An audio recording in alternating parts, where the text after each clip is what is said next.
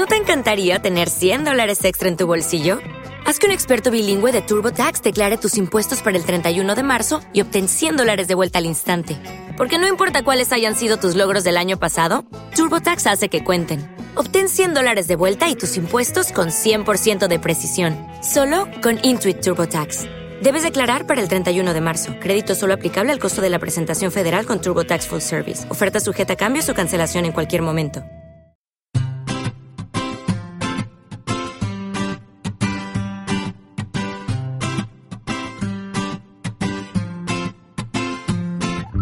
Bienvenidos al capítulo 13 de Perspectiva, un podcast de estrategia empresarial donde analizaremos desde ese punto de vista las decisiones y estrategias de las empresas tecnológicas más punteras, también de aquellas que sin tener esa dimensión o estar tan relacionadas con la tecnología nos sorprenden con sus acertadas decisiones. Yo soy David Isasi y hoy es 16 de abril de 2016. ¡Comenzamos!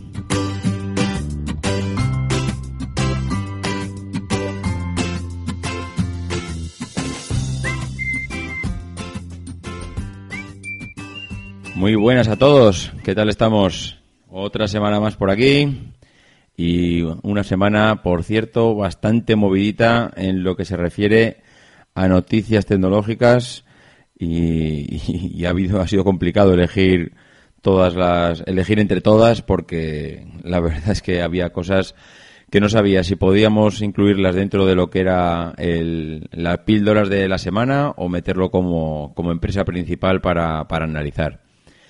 Al final, pues me he decidido, como podéis ver, por IKEA, con, bueno, es una de esas empresas que si alguien me dice que no ha estado nunca en IKEA, mm, vamos, creo que me está mintiendo. Creo que todos hemos pasado por allí, eh, por lo menos en una ocasión, y que, y que hasta que no pasas por esta empresa no te, no te das cuenta de lo, de lo especiales que son y, un poco del tipo de estrategia que utilizan y que hasta ahora desde luego no se había podido ver en, este sector, ¿no? En el sector inmobiliario.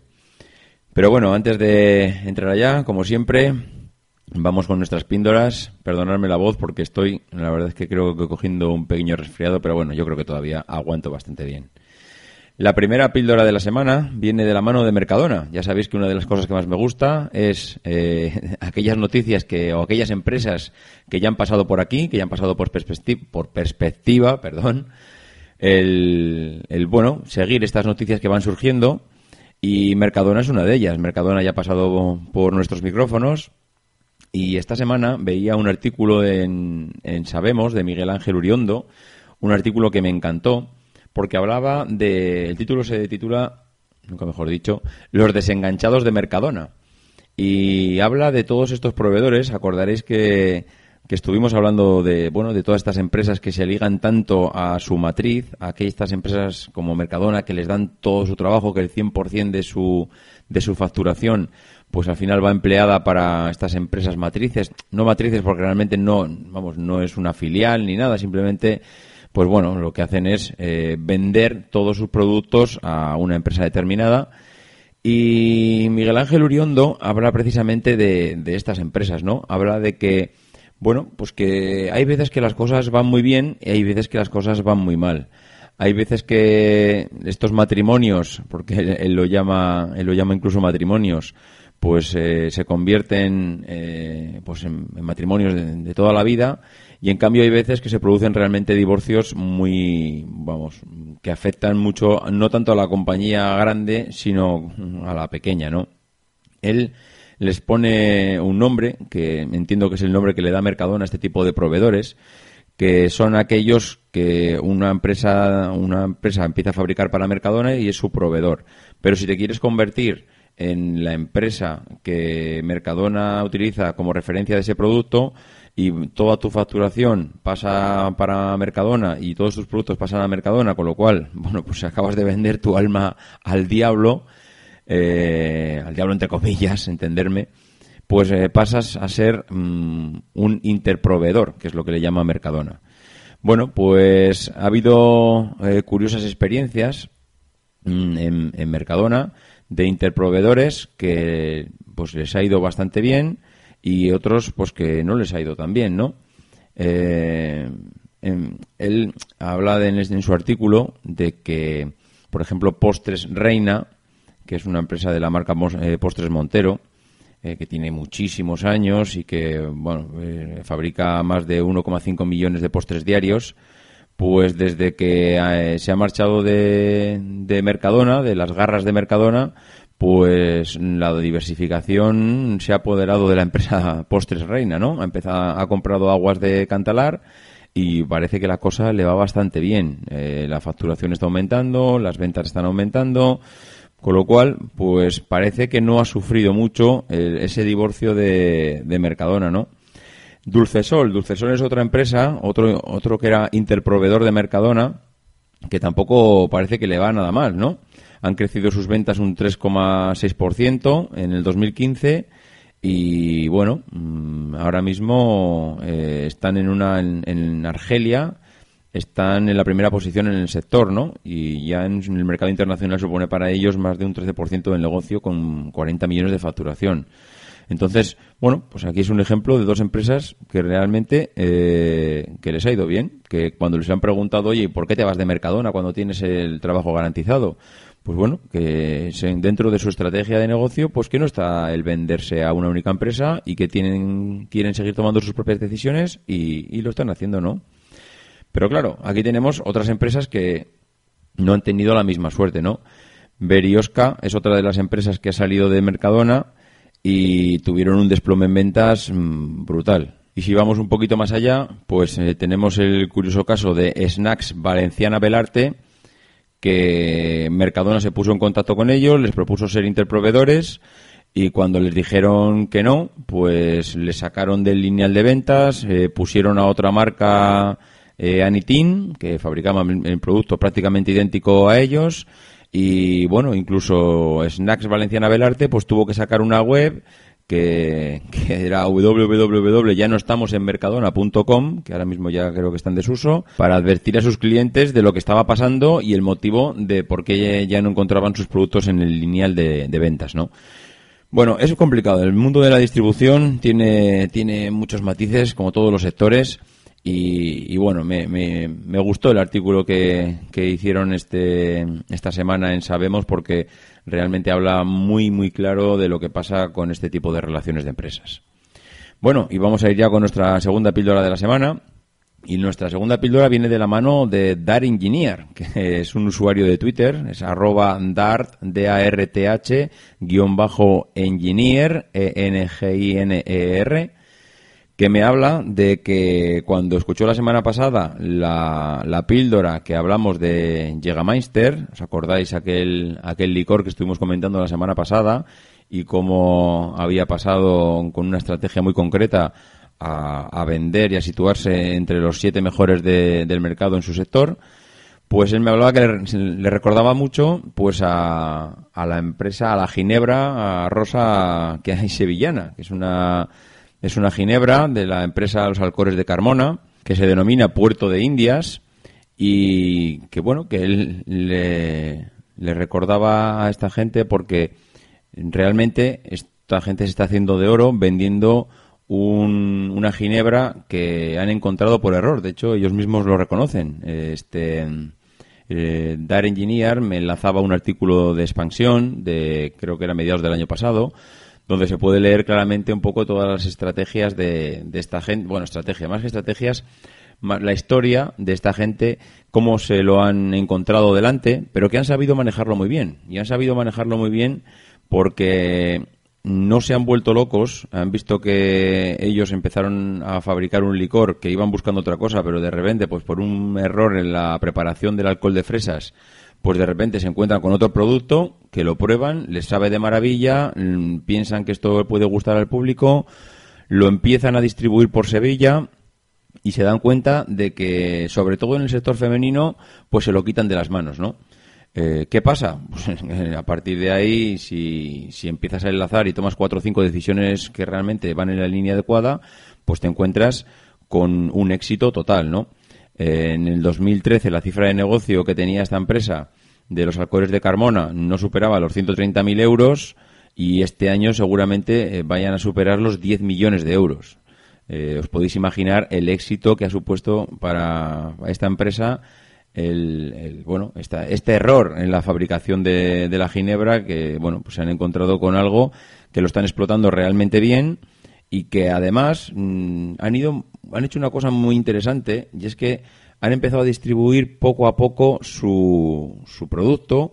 Primero además cuando eres una empresa pequeña lo que necesitas es cash, necesitas dinero para poder seguir invirtiendo y por seguir creciendo, lo que han hecho es primero distribuirlo en, en bueno, en distribuidores pequeños, porque ellos mismos reconocen que la distribución pequeña normalmente paga el contado, con lo cual pues no han tenido que negociar ningún ningún eh, documento de cobro hasta el momento que eso es importante, porque muchas veces las ventas no acaban en el momento que lo has vendido, sino que, lo, sino que acaban cuando has cobrado, que es lo que siempre dicen los comerciales. Y entonces, bueno, pues se están dando cuenta que, bueno, pues tienen un producto muy bueno, están teniendo mucho éxito a la hora de distribuirlo, no tienen problemas de cobros y, bueno, ahora mismo, pues la siguiente meta que se están planteando es la internalización de la empresa, ¿no? Están pensando ya en contratar un responsable para la exportación y pues ya pues bueno empezar a vender en las islas y seguramente pues luego ya lanzarse al extranjero me ha parecido curioso y ya sabéis que cuando me proponéis algún tema me gusta sacarlo, pues porque realmente son cosas que os pillan de cerca y que, y que bueno, que conocéis bastante bien. Y como tercera píldora de la semana, pues mm, nuestra, nuestra protagonista va a ser Xiaomi. Xiaomi se, se reinventa, dice aquí el, el título, ¿no? La verdad es que es una, noticia que ya tenía guardada de la semana pasada, que no, bueno, al final cuando haces la lista de, temas pues vas priorizando. Este lo he querido dejar una semana porque me parecieron más importantes los de la semana pasada, pero mm, esta semana ya no lo, no lo quería dejar pasar, ¿no? Cuando ves que Xiaomi ha presentado un producto nuevo y, bueno, vas a buscar la noticia, pues estás pensando pues en un teléfono, ¿no? Y de repente abres la, abres la noticia y te das cuenta que lo que están presentando es una olla para cocer arroz. Pues sí, compañeros, el 29 de marzo Xiaomi presentó una olla para, para cocer arroz. De Xiaomi ya hablamos también la semana, la semana pasada. Eh, bueno, la semana pasada no, la anterior. Ya, ya comentamos que Xiaomi no es lo que no es la empresa que pensamos que es, no son cuatro amigos haciendo teléfonos, Xiaomi es una empresa que ha crecido brutalmente y que va a dar muchísimo que hablar a futuro. Y, bueno, eh, este es un ejemplo de, las estrategias de Xiaomi. Eh, la diversificación está a la orden del día. Eh, el producto estrella de China es el cereal. Y si es mentira, por favor, que alguien me lo diga, pero creo que el producto estrella es el cereal. Y han, han desarrollado una olla para cocer arroz. Pero lejos de lo que podríamos pensar que es, una, es un producto destinado para competir con la gama más baja de todas, ellos lo que han hecho es presentar una, eh, una olla para competir con la gama más alta de las ollas que se fabrican en Japón. Y de hecho, su producto, que todos podéis saber, las ollas a presión o las ollas eh, en general, pues puede ser un producto que puede, vamos, no superar seguramente los 40-50 euros, los normales me refiero, pues estos han desarrollado una olla para cocer arroz que cuesta 140 euros, cuesta 999 yuanes, con lo cual pues estamos hablando que no, han desarrollado un producto para competir en, la gama baja, sino todo lo contrario, para competir en la gama alta. Entonces, eh, bueno, mm, muchas veces tenemos la sensación de que esta gente fabrica cosas para competir eh, a bajo precio, pero bueno, no, no, no es este el caso, ¿no? Eh, ellos dicen que su olla, mm, pues la diferencia que es eh, lo que se diferencia esta olla de las demás está en la posibilidad de cocinar por diferentes tipos de arroz, con programas que tienen en cuenta por las variedades de cereal, el plato que se va a usar, la dureza del agua. Bueno, mm, quieren destacar en una en un producto que evidentemente tiene mercado, pero además quieren ir a la vanguardia, ¿no? No se van a conformar con desarrollar un producto, pues bueno, del montón. Y encima, si esto lo unimos a que nuestros amigos de Xiaomi pues acaban de, acaban de presentar una nueva bicicleta inteligente, pues es cuando realmente ya nos sorprendemos del todo, porque hablamos de tecnología, hablamos de cocina, hablamos de deporte, Realmente es increíble la diversificación que tiene esta gente y además, mm, volvemos a repetir, no estamos hablando de una bici de las que podemos encontrar en el Decathlon, una bici de ciento y pico euros. Han desarrollado una bici de 3.000 euros. Eh, es uno de los, bueno, creo que es el producto más caro que tienen en su portal, en mi.com. Y, y, bueno, un producto de unas prestaciones altísimas. De hecho, bueno, yo estoy, bueno, me gusta el deporte, conozco un poco las marcas que, que se mueven en este sector y tienen un, a esta bicicleta le han puesto unos, un grupo de cambio de la marca Shimano y concretamente el Ultegra, que es un, bueno, no es el tope de gama, pero es de los más altos y no han escatimado en, bueno, en, que los eh, componentes de la bicicleta sean de calidad, ¿no? De hecho, la bicicleta pesa 7 kilos y recordar que la UCI marca 6,8 como el tope mínimo que puede pesar una bicicleta, ¿no? Por seguridad. Bueno, pues aquí tenemos a Xiaomi, una empresa que en muy, decir, en muy poco tiempo pues eh, se ha encontrado con que está pegándose o codeándose con la gama alta, no en la parte más arriba del todo, porque hasta ahí de momento no ha llegado y no ha conseguido que su, que su marca sea referencia en ese, en ese nivel de productos top, pero sí que está justo debajo. Y, cuando hablábamos de tecnología, recordábamos que no es una empresa que seguramente, eh, aunque si ellos quieren competir con, Apple, por ejemplo, pero seguramente va a ser más competencia de Samsung y va a desbancar antes a Samsung, si es que lo hace, que, que a Apple, ¿no? Pues su vicepresidente Hugo Barra comentaba esto, ¿no? Y de que la gente suele decir que somos una empresa de teléfonos móviles, pero lo cierto es que somos una empresa de Internet.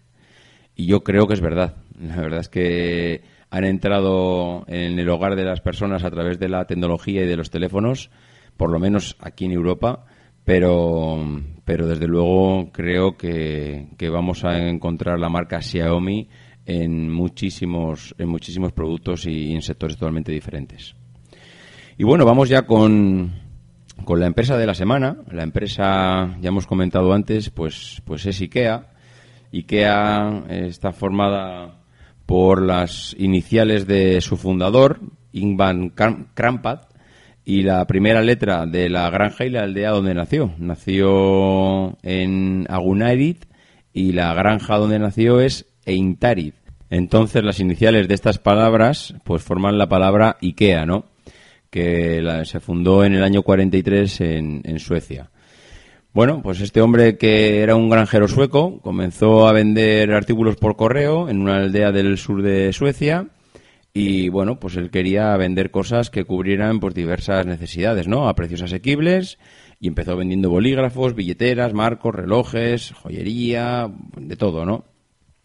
¿Qué pasa? Pues que cinco años después comienza a vender muebles y, bueno, pues empieza a vender sillones y ya en el 51 IKEA empieza a desarrollar su primer catálogo, ¿no? En el 53 organiza la primera exposición de productos IKEA y así es como de esta manera, pues poco a poco eh, empieza a, marcarse un, un, nombre dentro, de, dentro del sector mobiliario, ¿no?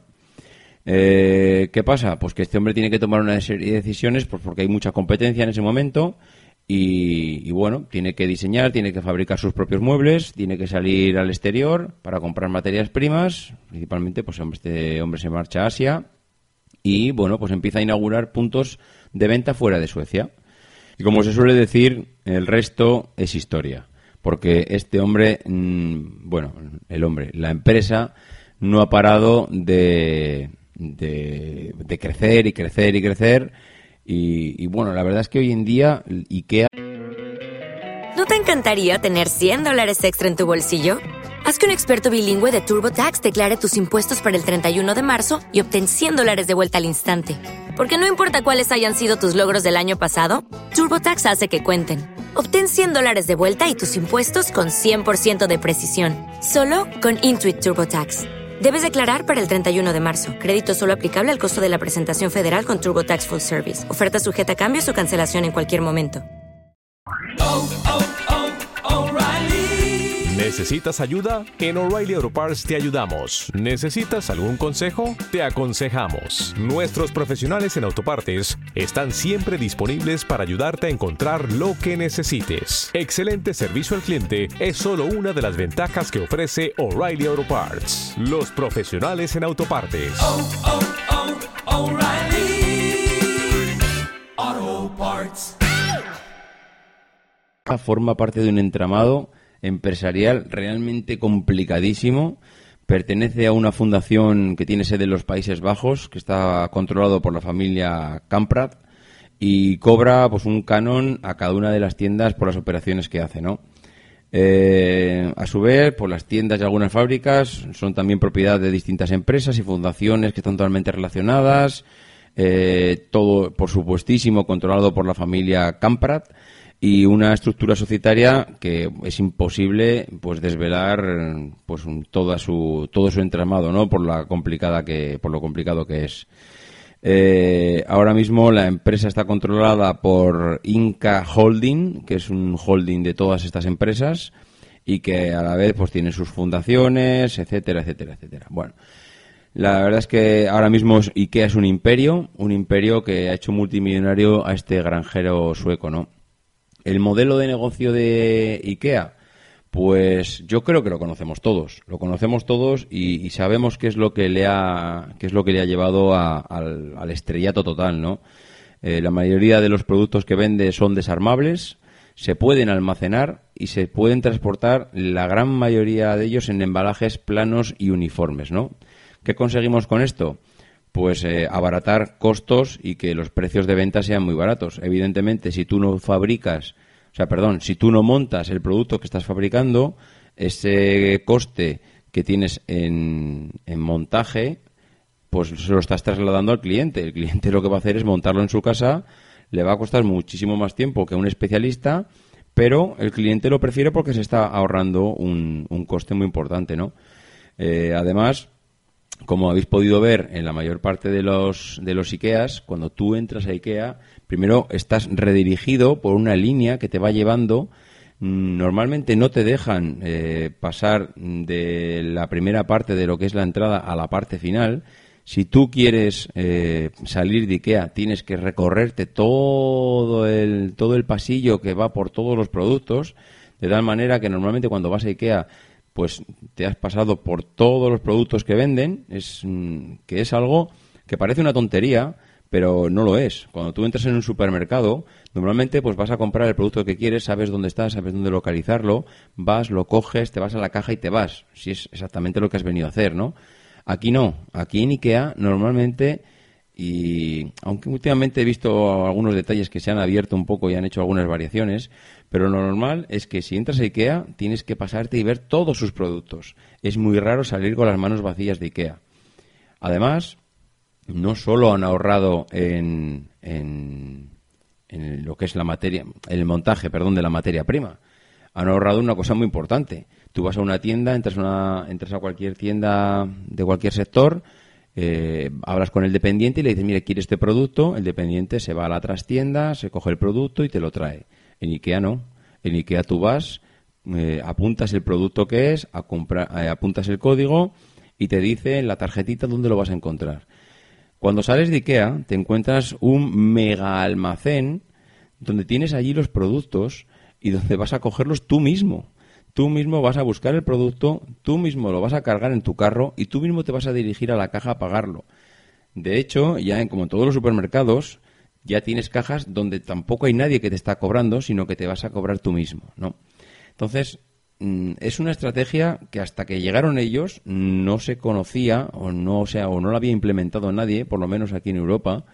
Y, y bueno, este sistema se le llama RTA, Ready to Assembly y abarca, pues bueno, mm, todo aquel producto, te diría que necesita un armado previo para el uso en bricolaje o en mobiliario y, bueno, ahora mismo es el tipo de producto que están, que están vendiendo, ¿no?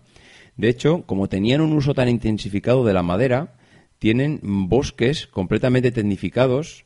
Eh, tecnificados me refiero que no tienen empleados que están cortando los árboles, ¿no? Que son máquinas que cortan ellos el, que cortan el árbol y con las que hacen, cogen la madera y con las que hacen todo el mobiliario, ¿no? Eh, no pensemos que hay ahí una legión de leñadores cortando, no son árboles que no, que no tocan ni el suelo. No sé si habéis podido ver algún reportaje en la televisión. Eh, es, una, es una máquina gigante que engancha el árbol del tronco, lo, se corta de raíz y la misma máquina lo coge y lo mete en el camión y no ha tocado el suelo, ¿no?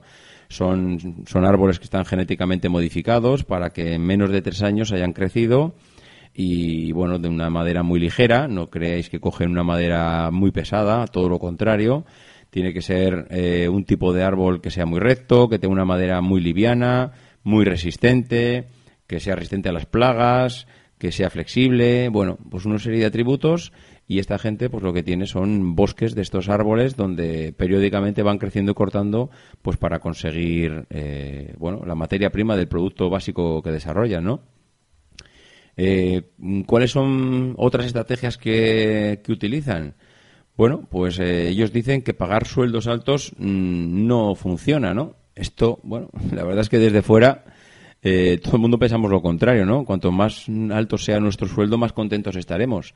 Pues ellos dicen que no, ellas dicen que no es su filosofía hay un directivo de IKEA que dijo que bueno que los empleados no quieren los empleados de las compañías no quieren tener sueldos altos sino que quieren estar satisfechos con su trabajo y estar contentos cuando van a trabajar y cuando salen del trabajo. Bueno como filosofía no está mal yo le añadiría que evidentemente con un sueldo más alto tampoco vas a estar más triste no pero bueno ellos sabrán cómo lo hacen. Eh, otra de las estrategias es controlarlo todo eh, para garantizar este tipo de, precios, evidentemente tienes que controlar toda tu cadena de producción desde el principio hasta el final. Cuando digo controlar, no me. bueno, controlar lo que es la cadena de producción, no me refiero a que tengas que hacerlo todo tú, sino que tú coordinas y gestionas pues desde el diseño, que lo diseñas tú, y, la fabricación seguramente te lo haga otro, pero estás controlando continuamente eh, esa fabricación que lo mismo que hablábamos antes de Mercadona, ¿no? Eh, no tú no fabricas todos los productos, pero controlas muy de cerca al que te lo está fabricando y te los está vendiendo, pues IKEA en este caso hace exactamente lo mismo, ¿no? Controlar todo el proceso de fabricación, diseño y desde el principio hasta el final. Eh, en cuanto a diseño, pues, mm, ¿qué vamos a decir del diseño, no? Yo creo que el diseño IKEA lo conocemos todos. Un diseño muy, muy, muy minimalista, es un diseño de unos tonos normalmente muy suaves, muy apastelados, que han creado conseguir una imagen de marca que, bueno, prácticamente sería difícil que entrásemos a casa de un, de un amigo, que viésemos un mueble de Ikea y que no supiéramos diferenciarlo, ¿no? Es, vamos, tienen un sello de identidad muy, muy, muy, muy marcado y muy pronunciado. Eh, luego, además, pues están fabricando productos muy funcionales. IKEA no se dedica a hacer grandes, mm, grandes muebles, grandes productos, muy, pues es lo que comentamos antes, ¿no? Con diseños muy complicados, no, no, todo muy, muy nivelista y sobre todo muy funcional. Eh, ellos están pensando siempre en soluciones inteligentes, aprovechar los espacios de los, mm, bueno, los, los, pequeños espacios de los hogares, ¿no?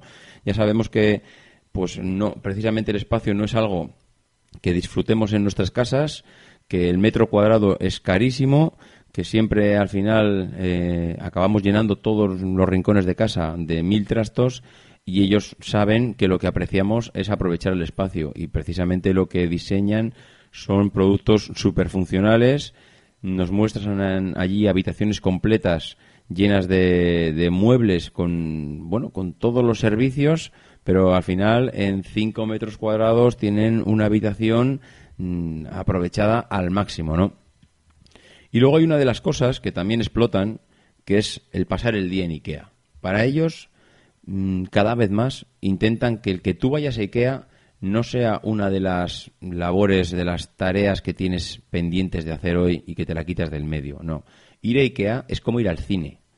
Tú vas a IKEA y, y no vas con la idea de estar media hora en IKEA. Tú sabes que si vas a IKEA, tú vas a echar allí la mañana o la tarde y si y de hecho han preparado allí un restaurante para que te quedes a comer con un menú, pues un menú muy típico suyo, pero también productos que están muy pensados y que ahora mismo hacen que su restaurante sea un éxito, un éxito total, ¿no?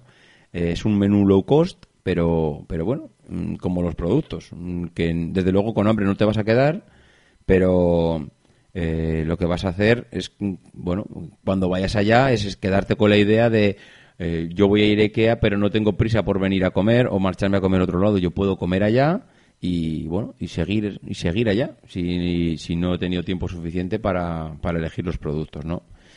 Y ya desde prácticamente finales del 2015, pues han, le han dado una vuelta de tuerca a la estrategia y se están enfocando a lo que ellos llaman el alrededor de la mesa. Productos, eh, dicen que la, que la cocina está de moda, que el cocinar está de moda y que, bueno, según su forma de verlo, pues ahora se van a enfocar en, en, esta estrategia de productos alrededor de la mesa y de comer y de formas de servir y dónde colocar los alimentos y que bueno eh, ellos entienden que a la gente le gusta cocinar que ahora mismo hay un boom en todo el tema de la cocina y que ellos se van a bueno van a aprovechar todo este boom de hecho, eh, en el 2016 prevén que el negocio de este relacionado con la cocina les aporte 320 millones de euros, que es un prácticamente un 9% más de lo que les aportaba este año, con lo cual mm, no es que se vayan a enfocar, es que van a dejar la carne en el asador, ¿no?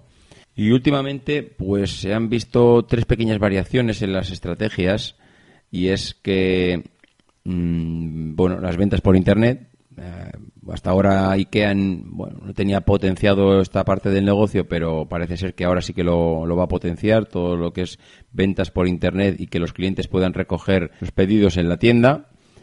Eh, también eh, van a inaugurar establecimientos en los centros de las ciudades, mm, que esto, bueno, la verdad es que hasta ahora yo no lo he visto, pero me resulta curioso el ver cómo van a enfocar, porque ya hemos visto cuáles son o, qué dimensiones tienen los IKEAs, ¿no? Son, bueno, megapabellones gigantes mm, que claro, lo necesitan evidentemente pues para exponer sus productos y como almacenaje y, para todo.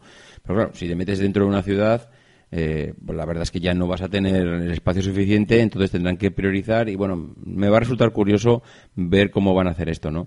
Creo que hay ya hay países, creo que en Japón, Alemania y Holanda ya han desarrollado este tipo de estrategia y bueno, a ver si a ver si llegan a España y vemos cómo, cómo se enfoca, ¿no? En este sentido. Eh, ya por último hay una otra cosita que están cambiando, que son el tema de los locales con bicicletas transportadoras. Ya se han inaugurado en Hamburgo y yo creo que será de las innovaciones más poderosas puesto que bueno los, los clientes se podrán llevar los productos a, casa no en tu en tu bicicleta. Y en lo referente a tema a tema eh, económico en cuanto al tema económico pues los resultados de IKEA pues yo creo que no, no os voy a sorprender a ninguno diciéndoos que son fastuosos no no he conseguido localizar resultados a nivel mundial, porque, como os comentaba antes, IKEA tiene un entramado realmente complicadísimo de, empresas, pero sí en su página web mm, se puede encontrar lo que es eh, la facturación del mercado español en Iberia. Y bueno, pues, eh, asustan, ¿no? en 2013 facturación 1.162 millones de euros, pues han pasado al 2015 con una facturación de 1.281. Eh, tenían, bueno, hablan de, de, lo que era el tema de la comida, ¿no? De facturación de IKEA Food. En, el 2013 facturaban 52 millones, en el en 2015 facturan 57. Están invirtiendo, bueno, en instalaciones lo que no está escrito. Eh, en salarios, pues tenían un, un gasto en 2013 de 124 millones de euros y ahora están en 149.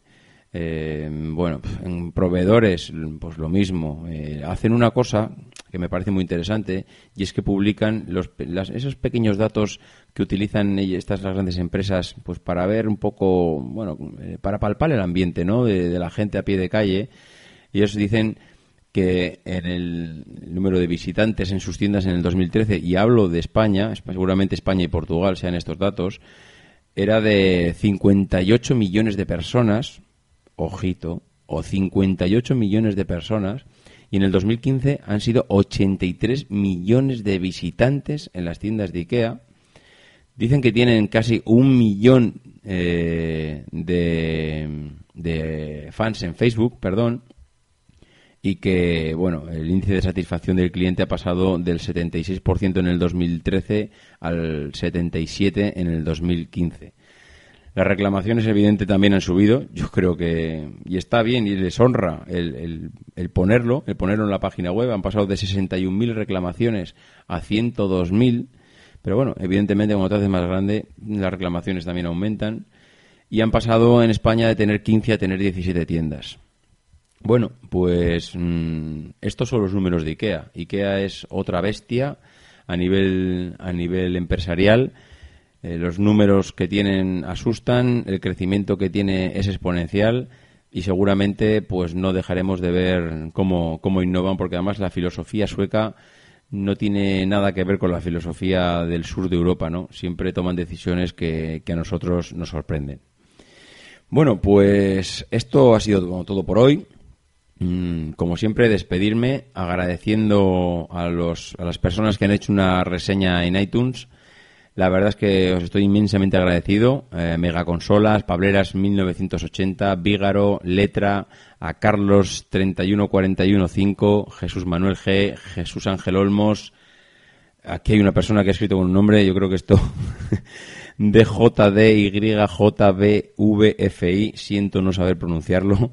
Juan Rafael GM, Gabriel Viso, Carlos R, Bufando 88 y José B. Muchísimas gracias. Ya os comenté la semana pasada que, bueno, pues la manera de agradeceros todos esto, primero era superar las 50 reseñas. Hemos superado amplísimamente las 50 reseñas.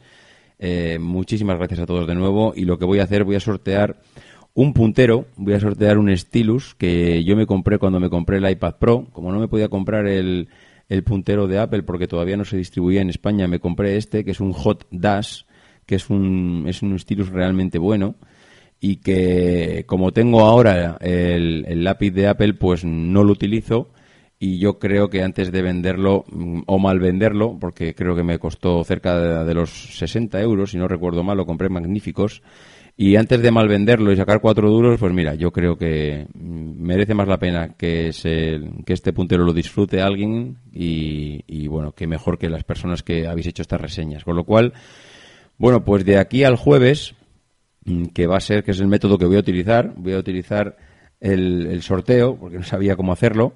Bueno, pues el, el, jueves hay un sorteo de la lotería, que se, creo que es bueno, el sorteo de todos los jueves.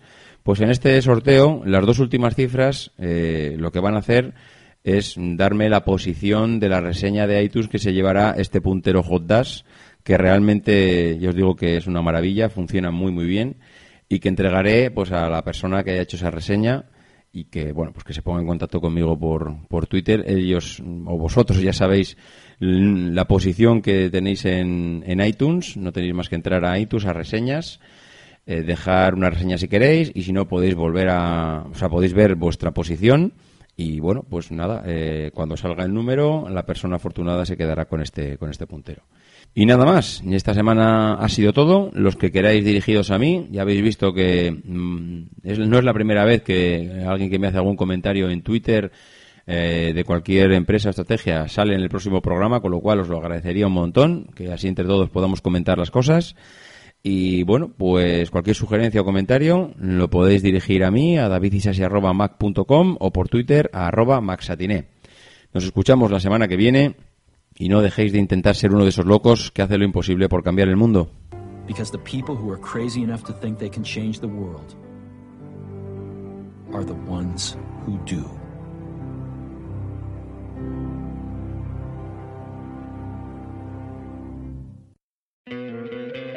¿No te encantaría tener 100 dólares extra en tu bolsillo? Haz que un experto bilingüe de TurboTax declare tus impuestos para el 31 de marzo y obtén 100 dólares de vuelta al instante. Porque no importa cuáles hayan sido tus logros del año pasado, TurboTax hace que cuenten. Obtén 100 dólares de vuelta y tus impuestos con 100% de precisión, solo con Intuit TurboTax. Debes declarar para el 31 de marzo. Crédito solo aplicable al costo de la presentación federal con TurboTax Full Service. Oferta sujeta a cambios o cancelación en cualquier momento.